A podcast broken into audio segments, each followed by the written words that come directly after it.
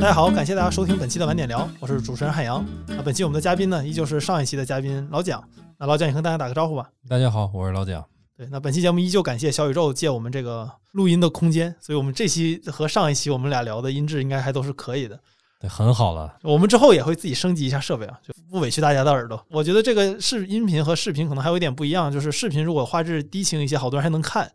但音频我发现很多朋友真的是这个音质一有问题，他就直接关了。这个是 UP 主行业内的共识，就是如果你是一个新手 UP 主的话，首先第一笔钱应该花接近一千块升级一下你的麦。哦，就是先花对音频再弄视频是吗？对你视频，这也是声音。其实我我会出一期关于播客的视频，这也是其中的一个观点，就是声音具有比较强的主体性，嗯，你是很难去忽略它的。人能忍忍受非常粗糙的画面，三二零 P 你都是能够摆在这儿又无所谓。对，但是声音它有一种穿透性，你没有办法忍受那种噪音或者特别低劣的声音。UP 主都会选择先提升音质，只要想明白事儿的。对，其实我们直接进入到今天的主题了，我还没有介绍主题，我们想聊一聊 UP 主这个生态和 B 站。因为我们上一期其实聊的更多是老蒋个人的经历和一些对于互联网的想法嘛，那这一期其实想更多基于他的这个职业，一个全职 UP 主来聊一聊他的一些体验。我知无不言嘛。你提到这个 UP 主升级这个设备啊什么的，就包括像我发现很多人在做 UP 主的时候，第一反应也是先看一看怎么做一个好的 UP 主，要去学嘛。其实你会发现学的时候就告诉你你要对装备有什么样的想法，对 B 站你有什么样的看法，然后你怎么在 B 站涨粉啊什么的。就他他会有很多的攻略，甚至 B 站上有很多人专门做视频教你怎么拍视频。嗯，但是我自己的一个经验是，你没有办法通过那个学出来。就 B 站的成长路径似乎是一条不是特别明晰的一个路。就比如你真的是一个 UP 主，你现在想从头做 UP，你是零粉，嗯，然后你想涨到一百万粉，B 站似乎没有给一个特别清晰的成长路径。我觉得每一个内容行业都是这样啊，内容行业都是没法教的。我记得在几年前我去得到面试过一次，然后得到当时那个面试官特别有意思，他们那时候刚发布那个那个得到有一个内容手册，嗯，我说我说你们内部是怎么使用它的？他说内部其实就是参考，但是绝没有人想过说看完这个东西就能做出一档很好的知识付费节目。我觉得很清醒，就你是内容这个东西你是没有办法靠看一个教程然后就产出很高质量的内容，而且。网红还有 B 站 UP 主这种事情回报率很高，如果他能够学出来的话，那简直就是大批的人都会去做这个事儿。我我我觉得特别正常，但是他能够学到一些工业化的标准，这个确实是，比如说呃一个差不多的打光，一个差不多的录制环境，像一种收音方式，这这些都可以。但是我一般都劝我身边的朋友，他们如果想做 UP 主，我说这些都都不重要，都不重要。就是 B 站是全网对于这些东西要求最低的，它完全达没有达到抖音那种。抖音其实卷的很厉害，就大家看一些看上去很很一般的视频，但是其实它从技术上来讲都做的很很好很好。嗯，B 站还没有到那一步，或者说 B 站上用户更更欣赏的就是你一个自然表达的一个状态，一个更个人的一个状态。所以如果你要想做 UP 主，先不要管这些工业化的标准。我觉得如果有一个 iPhone 叉之上的手机直接用手机都不用收音，就在一个比较安静的环境里，你对着它，假如说话类的东西，你就这么说上个三五七，看看反馈。如果能起来，它就不这个这个收音画面不会限制你的。对我我觉得老蒋是特别有资格来教育我们这件事的人，因为我不知道大家看没看过老蒋的视频，就他有一期视频甚至是在水龙头边上拍的。就他可能是 B 站同体量 UP 主中最不在乎画质的人之一了。所以说，我觉得之一都可以不加，因为你的那个画质，之一可以不加，这下我不谦虚。对，非常非常可以用简陋来形容。全 B 站最不工业化的 UP 主，但是我也不把它当做很自豪的事儿。对，但你的视频基本上只要能看清字幕，就就没有问题。对我现在会呃收音，我还是注意的。我现在用一个一千五左右的 Zoom H 五，嗯，去那个用它自带的那个。收音，我们也是拿这个录播课的啊，一样的是吧？对，我是拿 H 六加上麦克来录，就很像。对对，但是呃，现在也是在用一个单反，然后五千块钱左右的机身去录我的画面。呃，早期因为其实不是，就很多这个 B 站上的 UP 主，你会发现大量的 UP 主都是误打误撞形成了一个风格。我也是，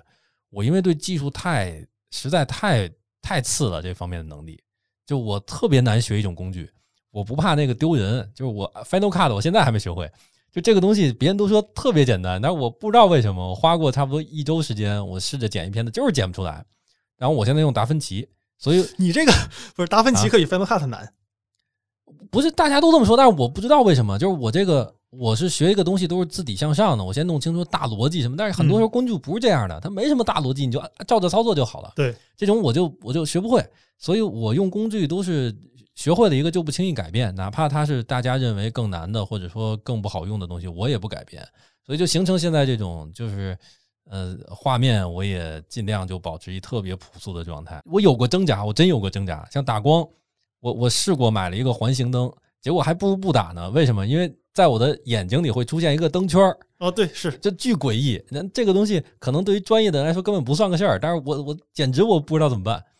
然后包括像收音更专业的方式，我也试过，就是后来发现呢，就这样吧。就是观众其实他核心的去看你的东西，你只要这些东西达到六十分就可以。你做到八十分呢，反馈并没有那么的强烈，所以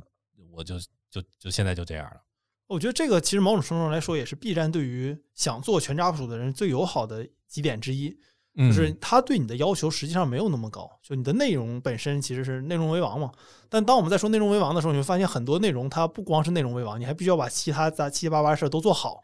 对，但是在 B 站真的是你内容只要 B 站好，还好。对 B 站这方面其实还是挺好的。B 站还好，所以如果你想试的话，你就先去试，然后后期再去找朋友，再去找专业的人，或者你自己学去提升，这是完全不晚的。嗯，而且 B 站还有一个更好的地方，它是鼓励那种成长型的 UP 主的，就是你如果一个 UP 主最开始特别糙，慢慢的、慢慢的换设备，而且你的都在，你可以都用动态什么告诉大家，说我换了一个麦，大家能看到你的提升。其他的抖音可能就还不如你一开始就做到一个很好的标准，但是 B 站会很奖励这种，大家会觉得你很真实，你嗯，你很亲切，我是眼看着你从小一步步做到大的，对他他们会给你产生更强的情感链接，所以这个更鼓励这种从上来不太工业化的人加入到 B 站做 UP 主。对，我在 B 站上经常看到评论评论区有一些粉丝自称自己是十年老粉，但是我啊。很少能在抖音的评论区看到有人对抖音的一个我不知道抖音那个主叫什么，就对抖音的发布者会说这种、嗯。这种对网红说这样的话。我觉得产品上、产品和运营的思路上，他就不鼓励这种啊，因为抖音、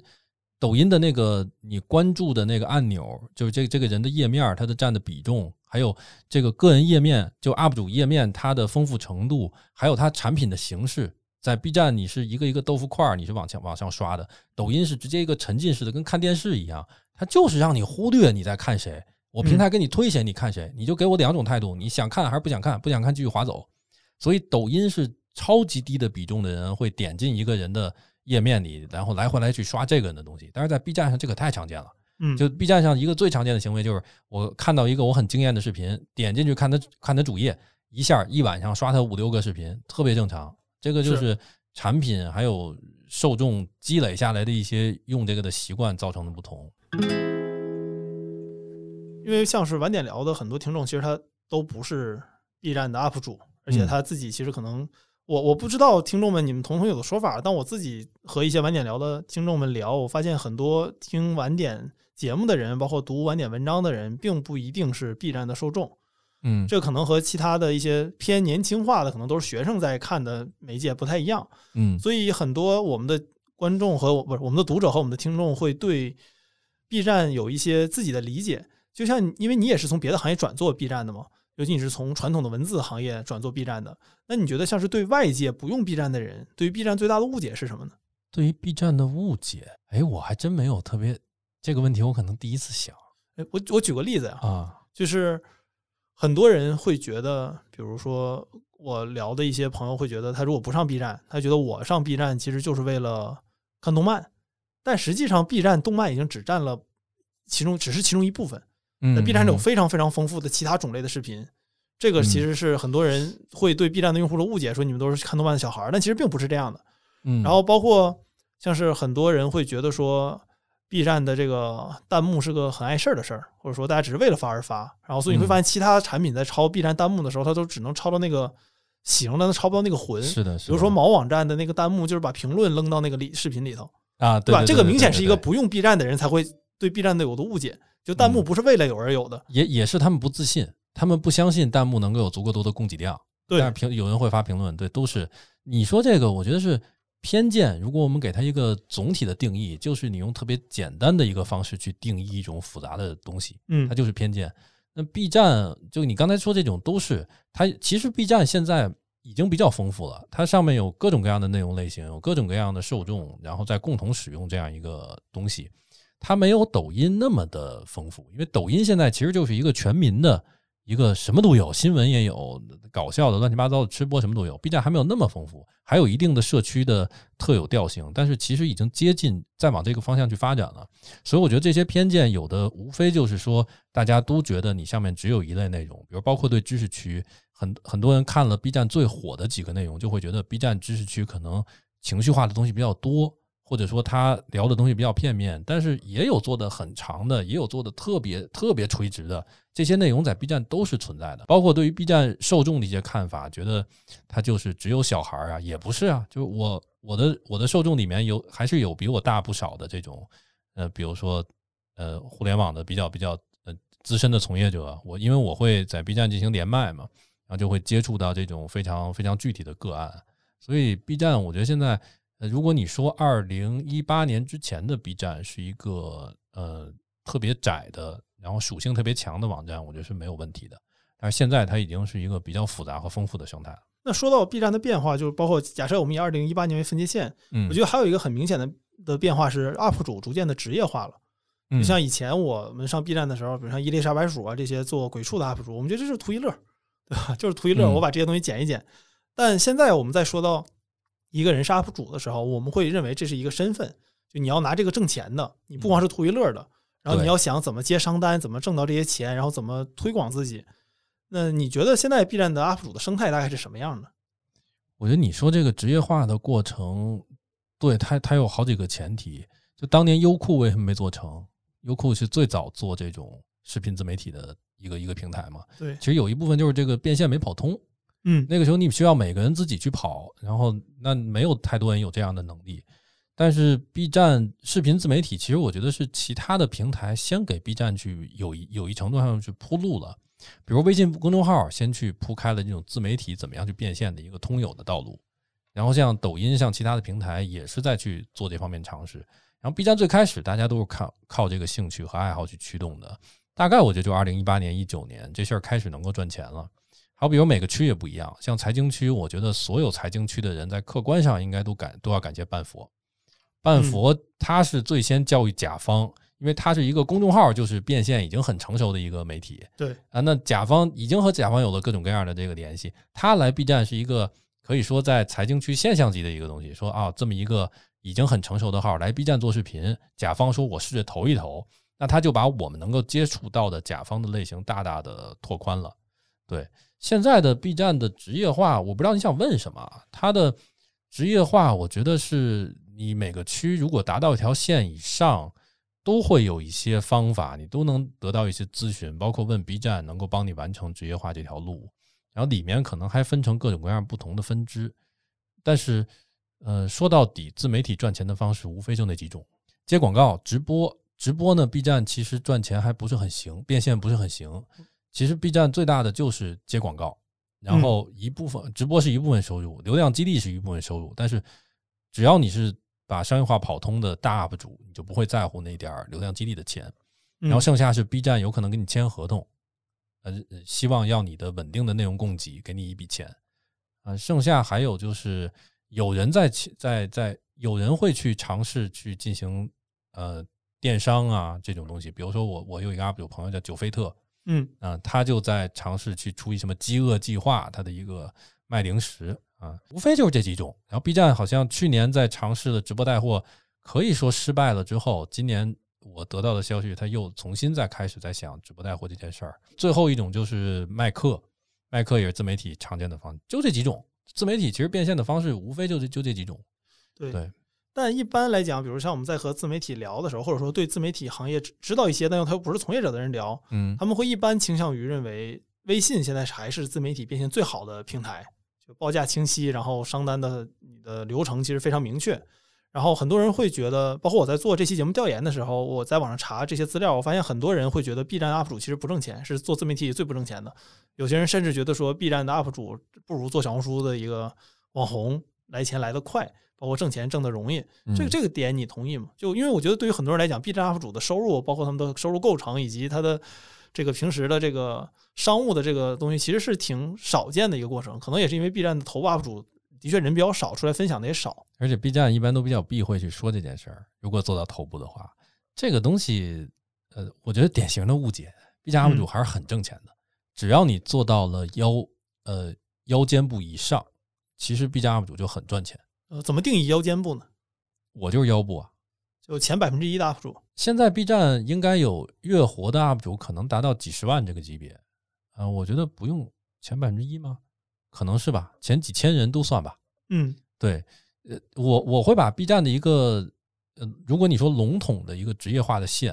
我觉得大概在十万到二十万之间，就可以开始有收入了，每个分区不一样，但是嗯大我们就说不说那么细嘛。呃，嗯十，如果你十万到二十万之上，不是有收入，而是你就可以考虑去转化成一个全职 UP 主。哦，呃，这个不太稳。如果一个稳的线，大概三四十万就比较稳了。各个分区中三四十万的 UP 主，基本都能吃这碗饭了。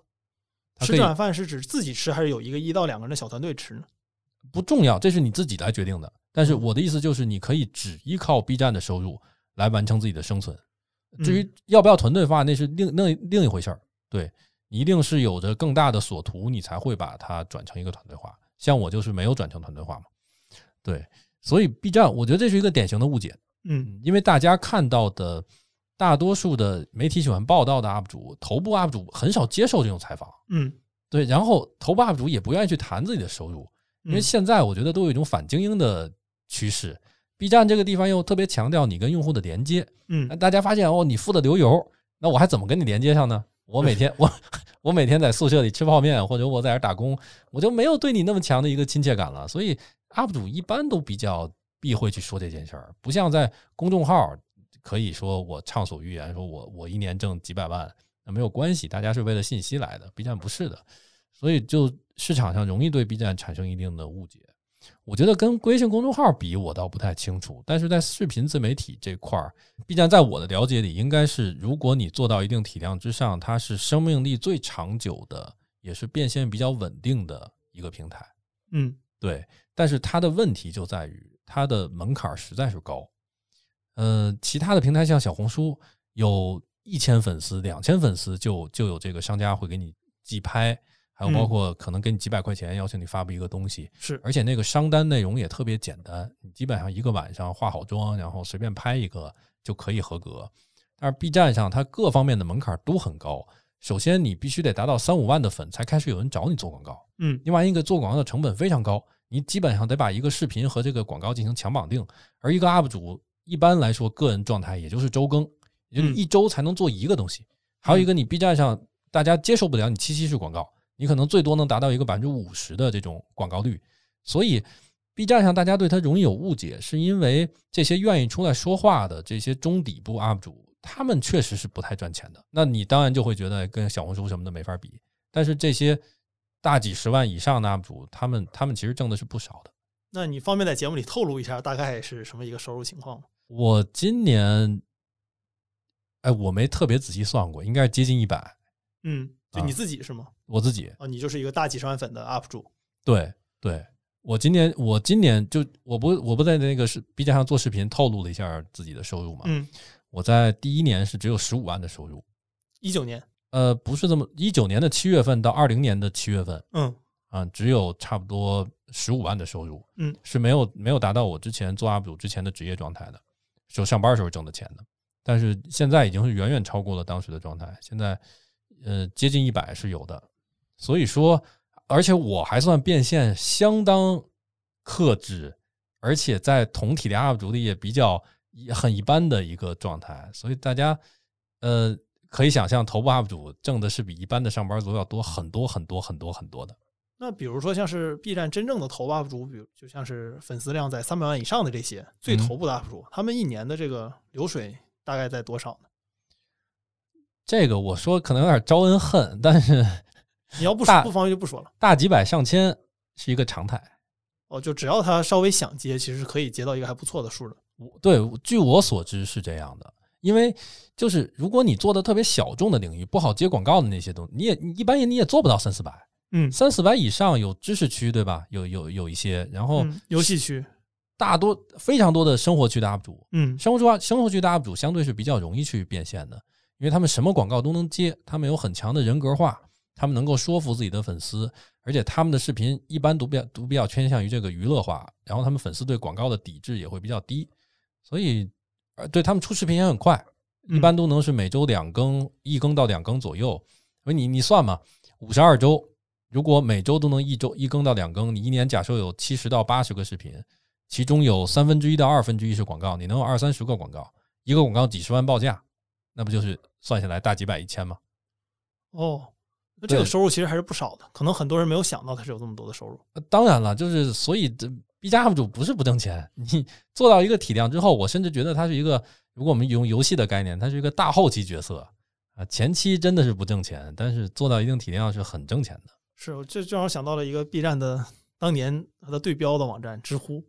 就当当时 B 站和知乎是同一个体量的网站，知乎现在在变现上，你们完全没法跟 B 站比，对啊，就其实就被 B 站甩开了，我觉得。而且 B 站在单粉丝价值上，它应该来说是最高的。就比如说你全网来看，一百万粉谁值钱，那就是 B 站最值钱。抖音抖音上一百万不算回事儿嘛，对，然后其他的像微博上，微博上其实注水比较严重。对一百万你那你知道有多少是真粉？啊，B 站一百万几乎都是真粉，播放量几乎都是真实播放量。对对，所以他甲方看到这个效果，他心里也踏实，也比较愿意去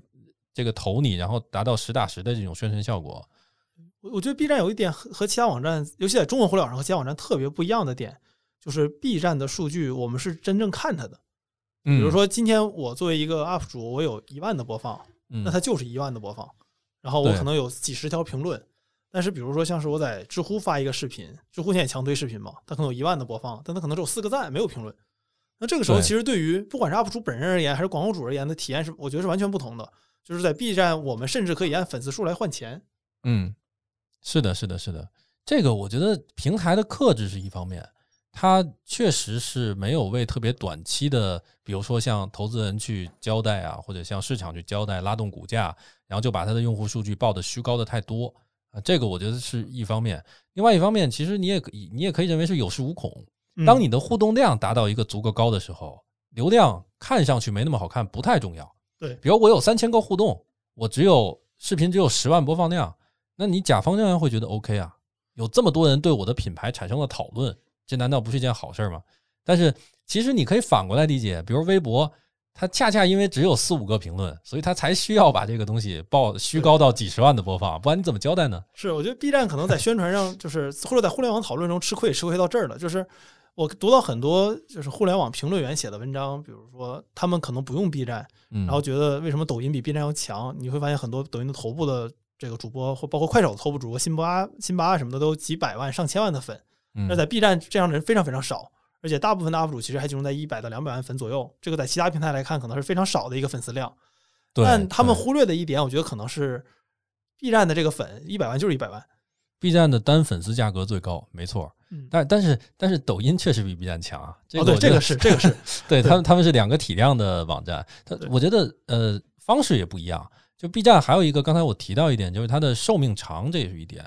因为粉呃抖音大家都明白，他每三个月可能就会他的他的上面的创作者是消耗的，嗯。他这一个号可能最多你就能火这么三四个月，嗯，然后算法就会源源不断的去推新人，制造一种抖音上我特别丰富，然后你永远能看到新面孔的这样一种情况。B 站受众心态不是这样的，B 站希望我是跟一群熟悉的 UP 主，我每天在看熟悉的东西，所以它的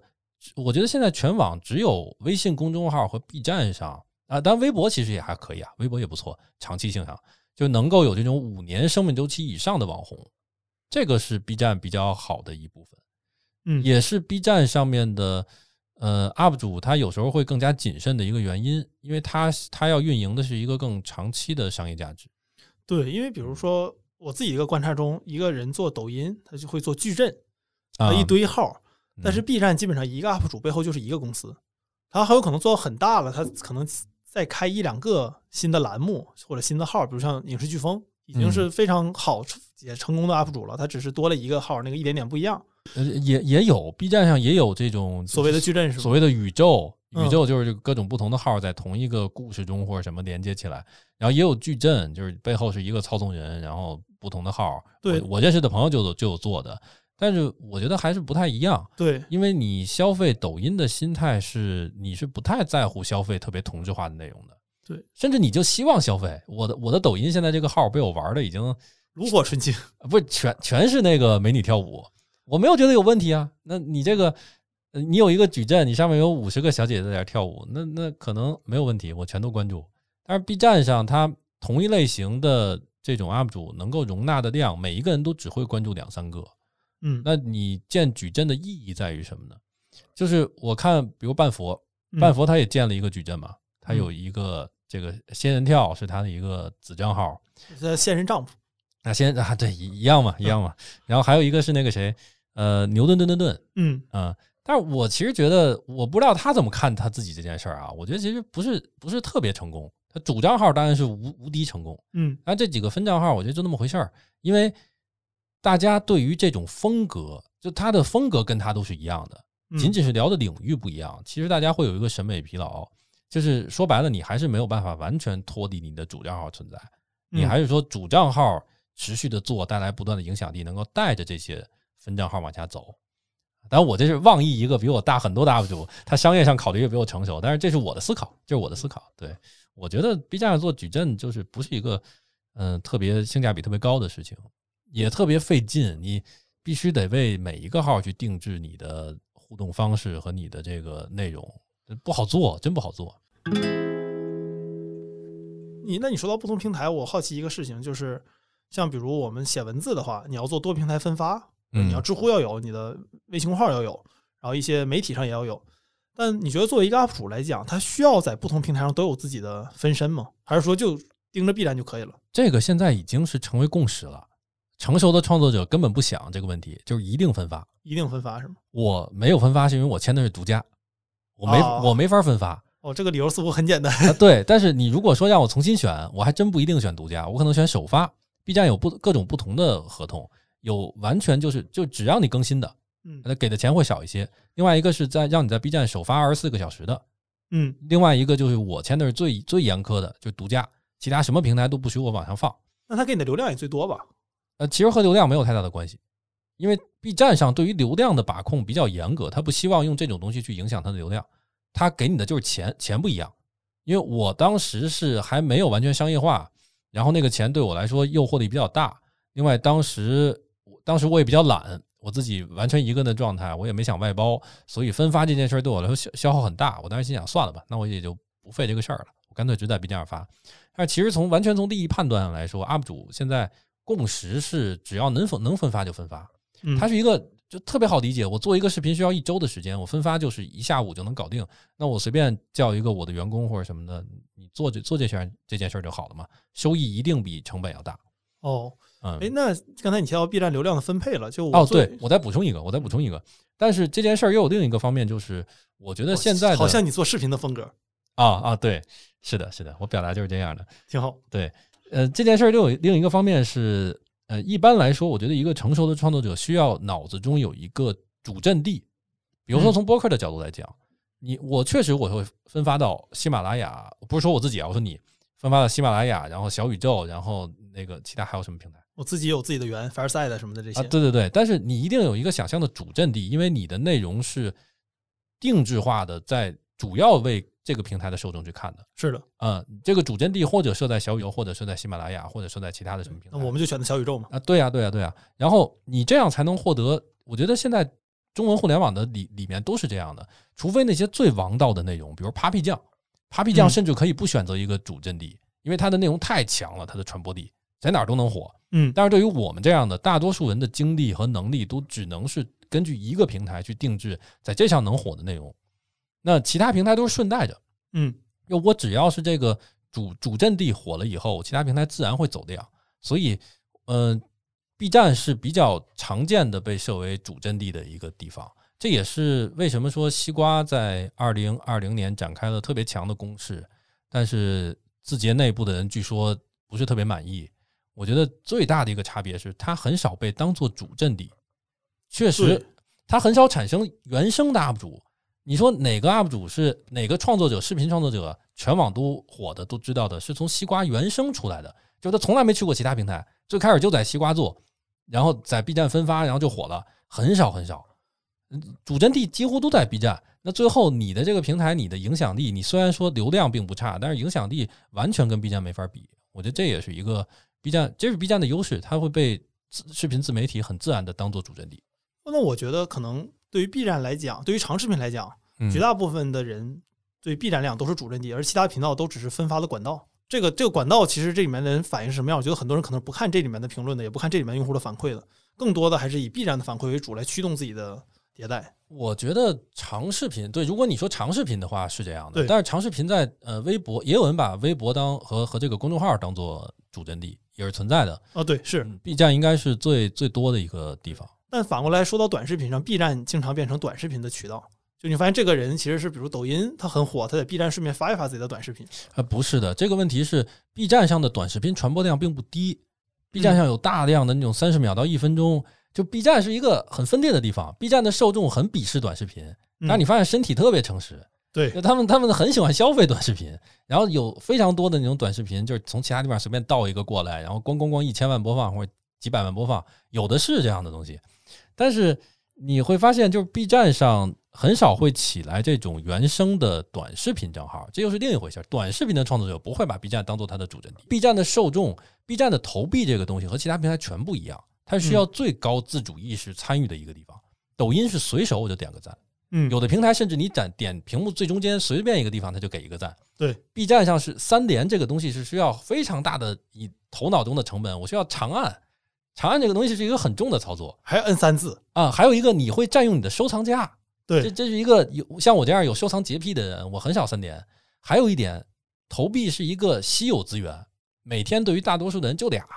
嗯，那你这个 B 站上，而且它在这个整个算法体系中的比重又很高，那么它就出现了一个分裂，就用户很喜欢看短视频，但是他不希望对短视频进行奖赏。嗯，他希望的是他的他的在他的价值观里面，短视频是低质量内容。嗯，所以说短视频就会形成现在这样一种情况，它。B 站上会传播很多，会有大量其他平台过来，然后火了。但是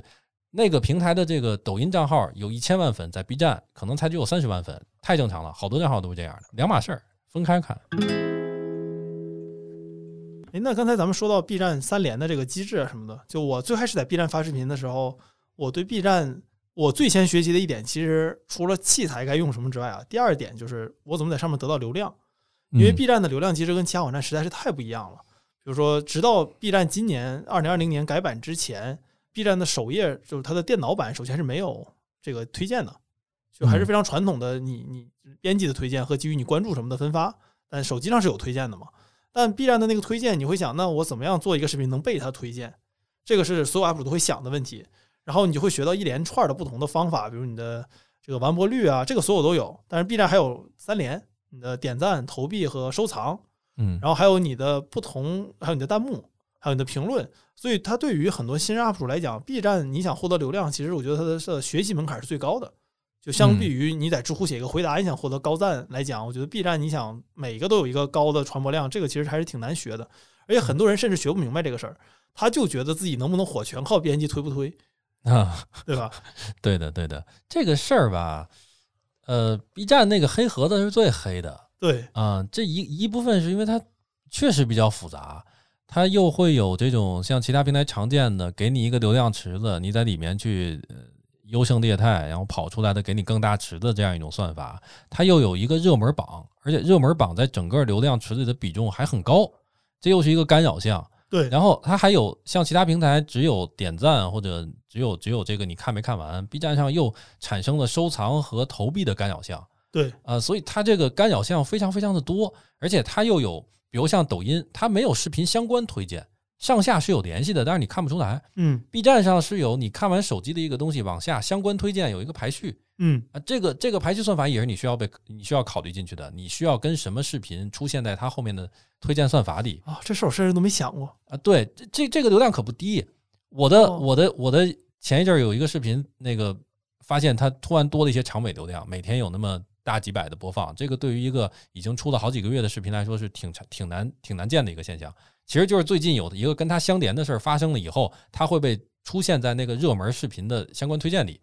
因为我去我去尝试去往前回推这个过程嘛，会发现是这样一个原理。对它，它对于这个最你的传播巅峰期不重要，但是它对于长尾流量的构成是很重要的。还有包括我的最早火的那个视频，关于知识付费，只要你在 B 站看有任何一个罗振宇或者知识付费相关的视频，最近有了流量，你下面一定会在前几个看到我的视频，所以它不断的会有这个长尾流量出现。你就说有这么多的干扰项，以及 B 站是 B 站有在这个算法推荐上，在不说算法推荐吧，在整个流量上有一个呃最大的大逻辑，是从 B 站建站之初到现在不断的在下调它的人工比重。在提高它的算法推荐的比重，嗯，但是就算是这样，发展到现在，B 站仍然是这几个顶级流量的平台中人工推荐比重最高的，嗯，也就是确实有一部分是真的，就是确实会有编辑对你的喜好，他们会自己选择推一些东西上去啊，虽然它不是因为出于那种猫腻啊什么的，不是因为这种，就他们对对内容是有一个自己的判断，说我每天选择推一些视频上去，那你有这么多的干扰项，它可不就是一个非常黑的盒子吗？对哎，那顺着这个聊，就你觉得像 B 站编辑的这个模式，嗯，它对推视频，我有很多人会研究编辑的喜好，你觉得这事儿有意义吗？对于 UP 主来讲，对 UP 主来讲，跟编辑建立联系是有用处的，嗯，但是你去研究 UP 研研究编辑的喜好，基本没有特别大的用处，因为编辑还是那一点，你没法排除这个，呃，没法没法排除变量，比如你现在我们用。我们创作者只能做 A/B 测试嘛？嗯，我们去看自己之前的很多视频，发现这两个视频之间仅仅是封面或者什么有有差异，它差了一倍的播放量。你怎么确定这是因为算法打开率的问题，还是因为编辑更喜欢另一个封面的？没法判断，你只能是通过你接触的编辑，因为 B 站上往往这个 UP 主都有一种那个拜访流程啊，就是一般这个阶段都出现在几十万粉的时候，比如一二十万粉，你到一二十万粉的时候。不是一个正规的流程，而是到时候你就会跟 B 站有更多的连接。比如说你在哪个分区比较脱颖而出，他邀请你去哪个活动，嗯，或者你会参参加行业峰会或者什么乱七八糟的，你跟哪个甲方，这个甲方要认识其他人，你就会进入到 UP 主圈子里。然后一来二去，你就会在某一个时间阶段来来到这个上海的五角场，来到他们的总部，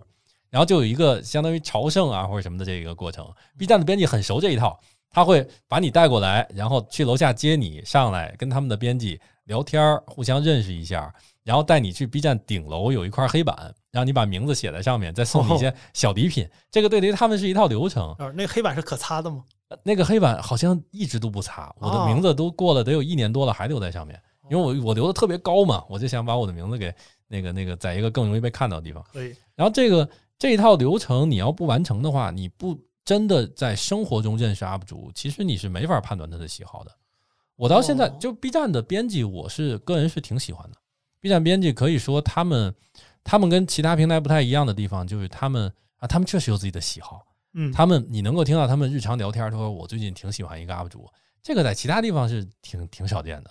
然后他们会跟 UP 主有更更更多是你是我们自己人啊，然后呃，我平时也愿意跟你聊聊天啊，或者甚至咱们一块吃顿饭呀什么的。我跟 B 站的编辑还是比较熟的。我也受益于我出了不少关于 B 站本身的视频，所以我在 B 站里面有很多员工都认识我。哦，然后你当你认识了很多员工之后，有了私交，你还是能够判断出一些他的喜好的，有没有用也不知道啊。这，那你是我听你的意思是你十万粉之前你不用考虑这事儿？我觉得不用嗯啊，你做到一个分区，呃，经常能上热门，或者编辑本来就爱推你，他就很有可能已经认识你了。嗯，我也是后来才知道的。B 站编辑其实他们会大量的讨论，呃，相关的视频，它远比我们想象的要更加关注中底部的 UP 主，这是实话啊。因为比如说知识区的那个编辑，我后我后来不是经常去跟他们串门聊天什么的嘛，嗯，就听他们，他们会在一个 UP 主只有几千粉的时候，可能就已经关注到了，嗯，他们内部会讨论，他们讨论方式可能还很细，说这个 UP 主哎挺有意思。然后你觉得他的模板是谁？比如他说：“哎，这个人的模板是半佛，或者说这个模板是老蒋，或者模板是谁？”然后他们会说：“你觉得他这个三个月内会涨到多少粉？”然后可能另一个编辑说：“啊，三十万吧。”然后他们就会看看有没有达到他们的预期。也就是他在你你在被编辑实打实的接触之前，其实编辑早已经注意到你了。嗯，他们这个工作做的是比较细的。对，所以哦你说这个是是对的，就是你在几，我觉得几千几万粉的时候，没有必要去跟编辑去套近乎，因为这个，哎，平台这个也是很很很很那什么的一个互换逻辑嘛。你是你是越大的流量，你在这个体系中越重要，他们才会去更加重视你。我觉得就先把内容做到一个按照自然的算法和黑盒的方式跑出来再说，再去认识他们。你说这个就让我想到，啊，这也是个题外话，就前两年、也不能说前两年了，前好多年的时候刚有 App Store，然后它有推荐什么的嘛，嗯，然后很多这个做 App 的人他就会聊苹果是怎么推荐东西的，啊，然后苹果内部是怎么选的，比如苹果的播客那个年终播客是怎么选出来的，然后苹果是怎么推荐年终应用的，很多人都会在猜在想这个事情，就我当时就有种感觉这个历史又押韵了。就是当年这 些 App 开发者们怎么聊苹果，现在大家就怎么在聊 B 站，也可见 B 站对于很多内容创作者来讲的确很重要。嗯，对然后，但我刚才听到你提到一个词，我觉得挺有值得很值得聊一聊，就是你说你是知识区，知识区。就对于我们作为做 B 站和 B 站的用户来讲，什么什么区是个很重要的事情，我们会不断的聊。我一般愿意看哪个区啊？比如说像我作为嗯看生活区、知识区的人，舞蹈区的发生的事儿，那些有名的 UP 主我甚至都不认识。对，然后比如说一个人如果经常看直播或者看游戏区，他可能也也不知道动漫区的大佬是谁，也不知道生活区的大佬是谁。就它不同区之间其实分的还很明显的，包括报价也不一样。但这个点其实我觉得真的是 B 站在中文互联网上，我觉得这可以是独树一帜的了。因为绝大部分网站为了简化大家投东西的难度，你会发现，包括像论坛什么都都逐渐没有了嘛。嗯就是因为一般人在投一个东西的时候，他你要让他选自己该这个跟什么相关，其实相对加了一步他的摩擦。对那比如你发微博的时候，你是可以不打标签的。像之前我记得 Clubhouse 火的时候，有一次那个飞猪在 Clubhouse 上怼那个微博，嗯就说微博那个标签加的特别麻烦，而且你也不知道这东西加完有什么用。然后微博的人回答他说，这个标签其实你不加，我们后面也给你打了二百多个，就你不用加这个东西。对，然后那然后那飞猪就说，那你既然给我打二百多个，你前面给我显示一个我可以加的东西，那这不就是个心理安慰吗？嗯对吧？所以所以你可以看到，绝大部分互联网公司它会倾向于弱化分区或者包括分板块的这个事儿，你就直接投就得了。你抖音你谁管你投哪儿呢？你就你就发就可以了。嗯但 B 站你怎么做？而且它编辑也是分区的，不同嗯区的编辑也不是不能跨区负责不同的东西。然后所以会有人告诉你说，你要是知识区的，你就只投知识区，你不要不同区混着投。比如 B 站有个非常有名的 UP 主叫拉克斯，大家就不知道他啊该是哪个分区的嘛。但是他其实也是主要投某一个区的，对，所以就是可以看在 B 站的分区是它很不一样的一个体系在这个事儿里面。这个事儿，你刚才说的过程中，我在我在想为什么？我觉得有几层，一层是历史因素，嗯它的历史因素决定了它最开始有二次元的各各种板块儿，然后后来有新进来一批一批新进来各种人。二零一九来一九年进来了这个财经区的，然后后来进来了时尚的，还有各种各样的分区，对吧？那你每进来一批新人之后，以其他的生态都是大家在这个整个一个圈子里去玩儿，但是 B 站呢，可能就会有这种新老用户之间的一个分隔，嗯比如说，甚至有一些优越感呀，有一些这种这种东西。那老的这个二次元分区的，他可能会倾向于我不看那么多跟新的，有一批这种最忠实的、最核心的用户，嗯他就希望看到我本区的内容。嗯那你就需要有一个分区，你需要有一个本分区的热门儿。另外一点，我觉得是 B 站它有一个呃标签儿是说它和爱好是强相关的。嗯，我记得陈瑞好像说过一句话，就是就是晚点采访的时候说的，说你要是把 B 站用户呃怎么定义，就是我们可以提供任何他想有有某种爱好，并且他想嗯看相关内容的人这样的一个平台。嗯所以爱好本身就是分类的，嗯你每一个爱好每一个类，它就是有相关的内容，所以天然有一个分区的属性。另外就是从我们来讲啊，很多的新手 UP 主会跳区，就我这期发游戏区，下期发呃，知知识区，区在下一期再下生活 vlog。我最开始也这样。嗯我最开始那个，我第一个视频是关于孙杨的，我发的是知识区；嗯第二个视频是关于哪吒那个电影的，我发的影影视区。我后来还发过游戏区，但但是我大概在进入到二零二零年，也就是半年之后，我就不这么干了，因为太现实了。你的流量被掌握在某一个分区的编辑那儿，你跳来跳去，哪个编区分分区的那个编辑对你都不熟嗯啊，他就会更更弱的倾向于推荐你的内容。那我那我就需要有一个根据地啊，我根据地就是在知识区。除非这个东西跟知识一点关系都没有，我做了录的一个旅行 vlog，不然的话，我所有东西都发到知识区，而且观众也会更加熟悉。就是有一部分人还是有一部分的消费习惯，它是按分区去进行浏览的，他经常在这儿看你混个点熟，那你就更容易得到粉丝。哎，那我在这方面又很好奇一个事情，像是 B 站的手机上看一个视频是看不出它是在哪个分区投的，嗯，所以我也在想，就 B 站，你觉得对于他们来说，这个分区是一个优势呢，还是个历史包袱呢？因为如果它是个优势的话，为什么手机上你没有办法看到这个视频的分区呢？手机其实和之前 PC 的逻辑就大幅的改变了，我觉得。嗯对，你要说啊，你这个思路有意思啊，我觉得还不至于到历史包袱吧。嗯他曾经试过把分区弱化，然后去呃让频道的概念更多。比如说，呃，一个游戏下面的子频道是王者荣耀，王者荣耀子底下一个子频道是这个张大仙或者是什么上单教学。他曾经想过推频道这个，后来发现观众还是不太认，就很少有人去真正使用频道。还分区这个概念还是比较根深蒂固的。我觉得它就算是一种历史包袱，但是给 B 站带来的负面效应不是很强。嗯还好，甚至于现在 B 站，B 站是一个节奏很多的平台，它跟其他你看抖音上面的用户很少说我我要这一阵儿我要共同的骂谁或者我要抵制谁，B 站跟知乎差不多在这方面节奏节奏特别多，对对吧？那这一段又有哪个 UP 主和哪个 UP 主吵架了，然后那一段哪个 UP 主又被爆出来什么有什么私生活混乱或者什么这事儿，你在这种节奏比较多的情况下，分区可能还是一种保护，是就让一部分内容只被一部分的人看到。而且我觉得还有另外一点是，它的算法，我猜应该还没有字节什么的那么有信心，没有那么强。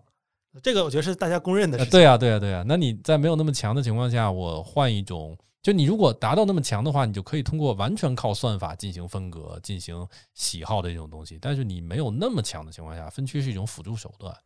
嗯也可能未来在什么时候就会断掉。还还有一个就是 B 站是一个社区，嗯任何一个社区，社区感越强，连接感越强，用户会天然的抵制一切变化。我觉得 B 站还有一点就是，我为什么要变？我我挨骂干干啥？豆豆瓣儿为什么没落了？有一部分就是瞎折腾，老瞎折腾，每次折腾所有用户就会骂一遍，然后你再改回来就更丧失你的威信或者怎么样，你不改又跟用户作对。那 B 站我觉得挺好啊，就你在没有必要触怒用户的这个方面，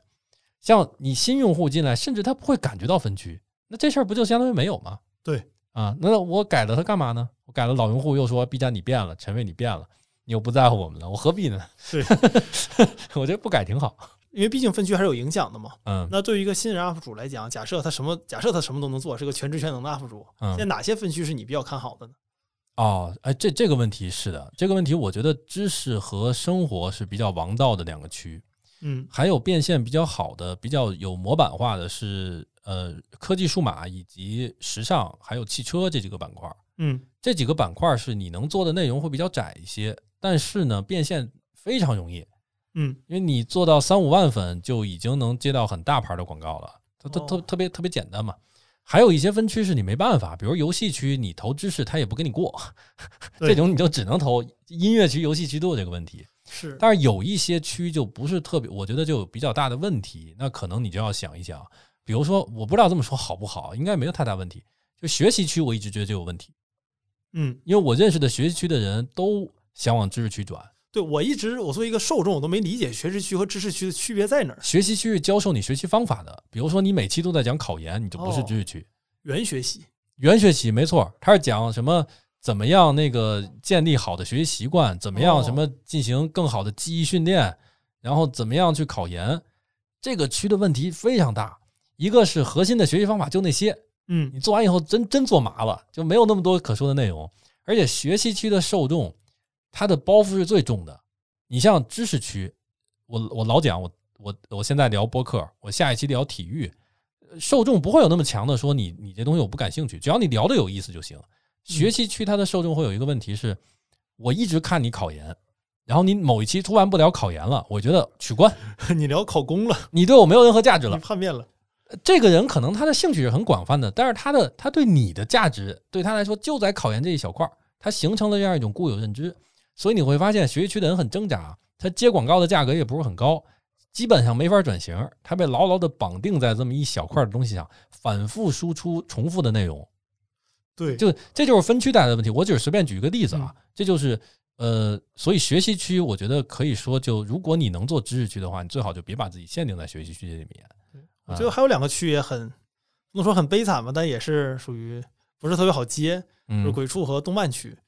但这两个啊区恰恰是我们作为知乎 B 站的老用户，当年上 B 站最大的两个原因，就是我就是来看动漫和鬼畜的。呃但你要让我十年前的我想以后这两个区是 B 站商业化做的最最难的区，我可能也想象不到，因为我会认为所有 B 站的人都是来看这两个东西的。呃，对，这个这个就没办法，二次元的分区其实都一般在变现上，嗯因为你这个太受限了，你的内容，而且它的二次元受众，说实话，对于各种东西还是相对更挑剔一点点的。对，你就之前品牌在二次元区投广告翻车的案例也有不少，比如我想跟一个奥特曼进行联动，结果你说的东西有点不对，大家说、啊，对，那会被人喷的。对你对奥特曼又不了解，你过来蹭奥特曼，你干你干嘛？你在这儿毁我儿时回忆。但是其他的分区就无所谓，大家不会这么这么严肃。这亚文化的特性，这是亚文化都有这样的特性。对，小圈子它一定是有自己的一套逻辑的。有自己一套逻辑，有自己一套这个定义你是不是自己人的一个一个标准的，对吧？然后呃，这个是这个是不同分区的一个一个问题，但是我觉得有一些通有的逻辑，有一个分区到底什么是容易去变现的分区，一个人格化够不够强，嗯人格化越强越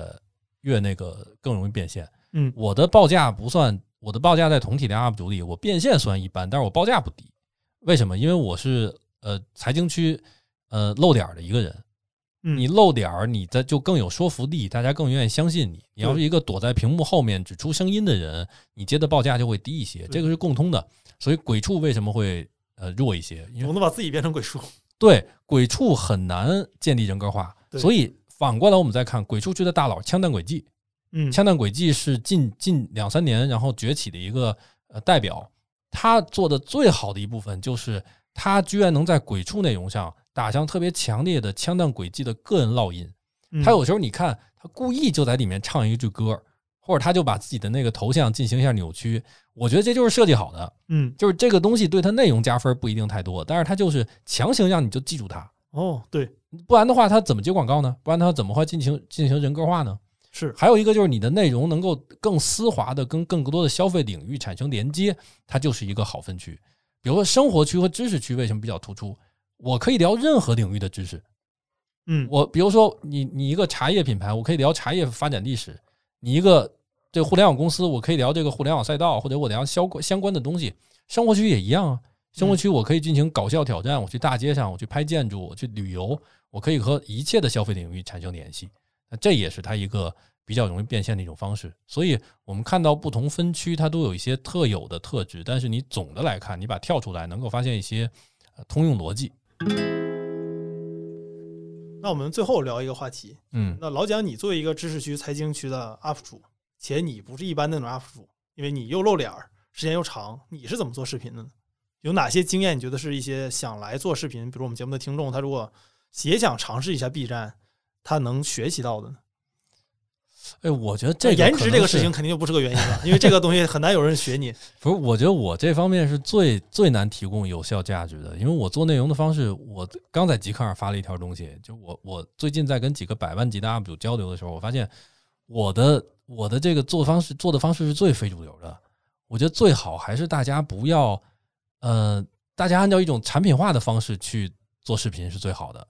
就是你要在我最近在反思的一点就是我我应该在个人的审美取向和个人的表达倾向上和大众做一个平衡。嗯，就像你说，我喜欢表达完整的东西，我我说话偏啰嗦，但是我为了让这个视频传播量，呃，我为了不给用户添堵，我应该把它尽量缩短到十五到二十分钟，这个是我用努力应该可以做到的一件事情。所以我觉得，如果要是给大家一些建议的话，可能大家要更多注意怎么样在用户的情绪和他们的反馈上达到一个，你需要去有一个有根弦儿，是你在做视频就知道，哎，这儿可能弹幕比较多，嗯弹幕多的地方无非就那几种，你引发了某种争议，当然这个这个可能是比较比较有毒的一种做法，富贵险中求。对，但是还有就是你引发了一种共鸣，嗯你引起了一种集体回忆，嗯这些都是 OK 的。还有一种，我觉得是根据 B 站的受众定制专有的内容。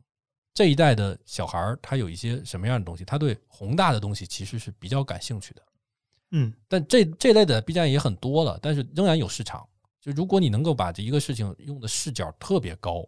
用的视角特别大，而还能把它用一个框架整合起来，其实是比较容易获得。大家觉得你高度很高，觉得你很有收获，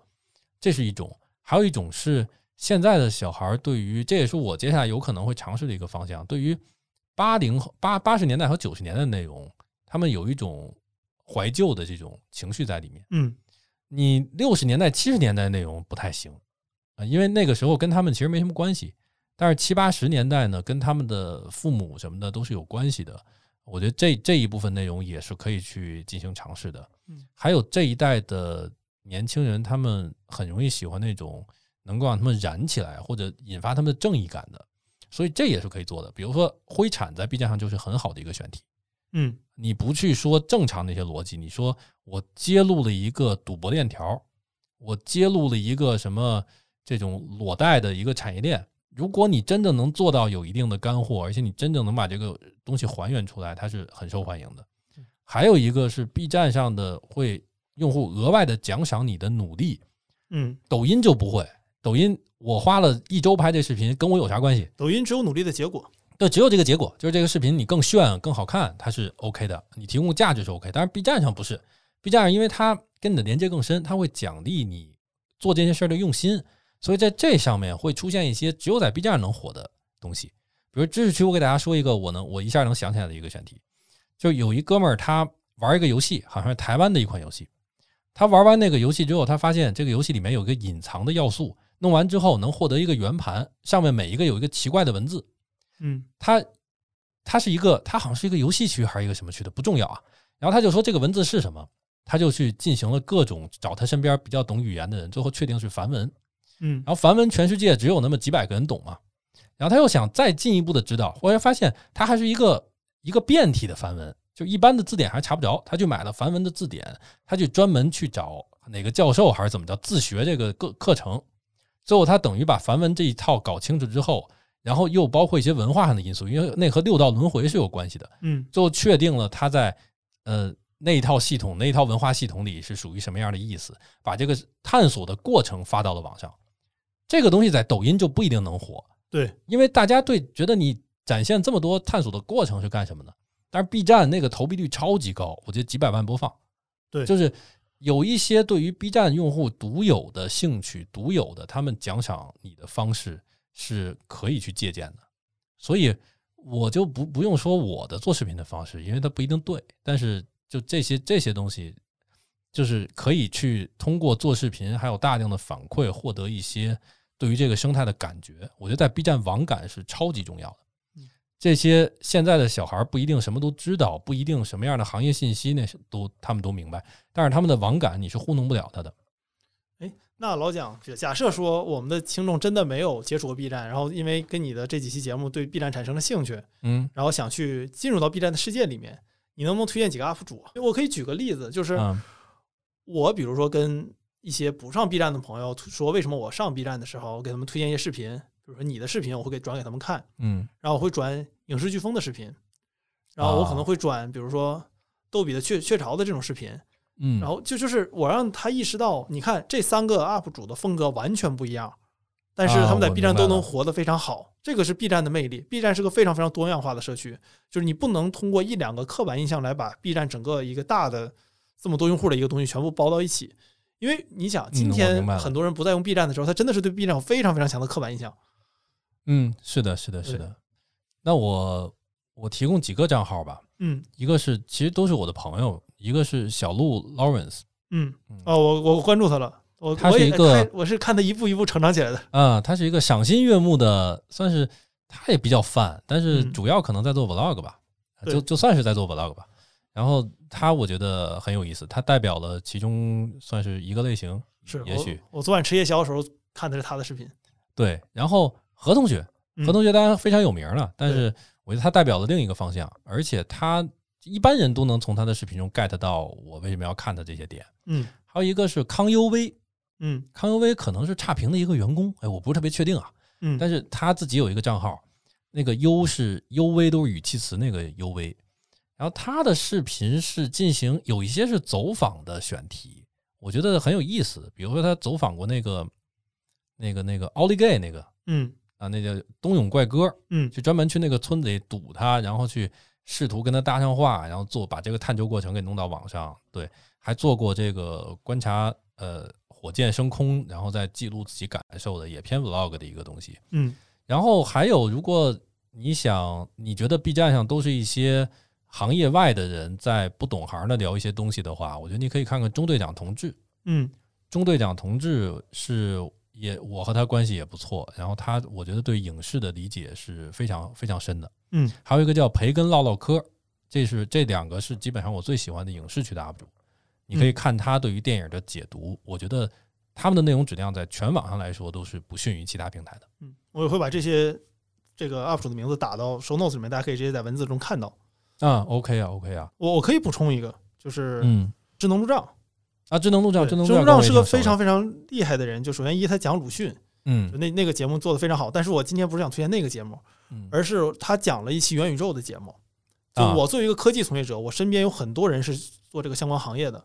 我没有在微信这个生态圈里和知乎这个生态圈里看到任何一个深度的文章做的比他那期视频要好。嗯就如果一个人觉得，如尤其比如你是一个互联网从业者，你觉得 B 站上人讲互联网都是挺扯的，都是以爽文为主，那我真诚的推荐你看一看智能路障讲元宇宙的那期节目。嗯，就为什么我们这个行业的人自己讲讲不出这么好的东西呢？要有一个讲鲁迅的 UP 主能把它讲得这么好，是智能路障不只是讲鲁迅的，他对我觉得他比较闪光的一个地方是他能够，他很多东西都是通过总结书什么的来的，嗯，但是他每一个话题都能聊出就是非常专属于自己的一部分见解。对他那个元宇宙聊的方式也跟别人不太一样。对，对我对元宇宙对那个智能路障我也很推荐。我的 B 站账号上经常给我推一些中小体量的 UP 主，我特别喜欢看那些，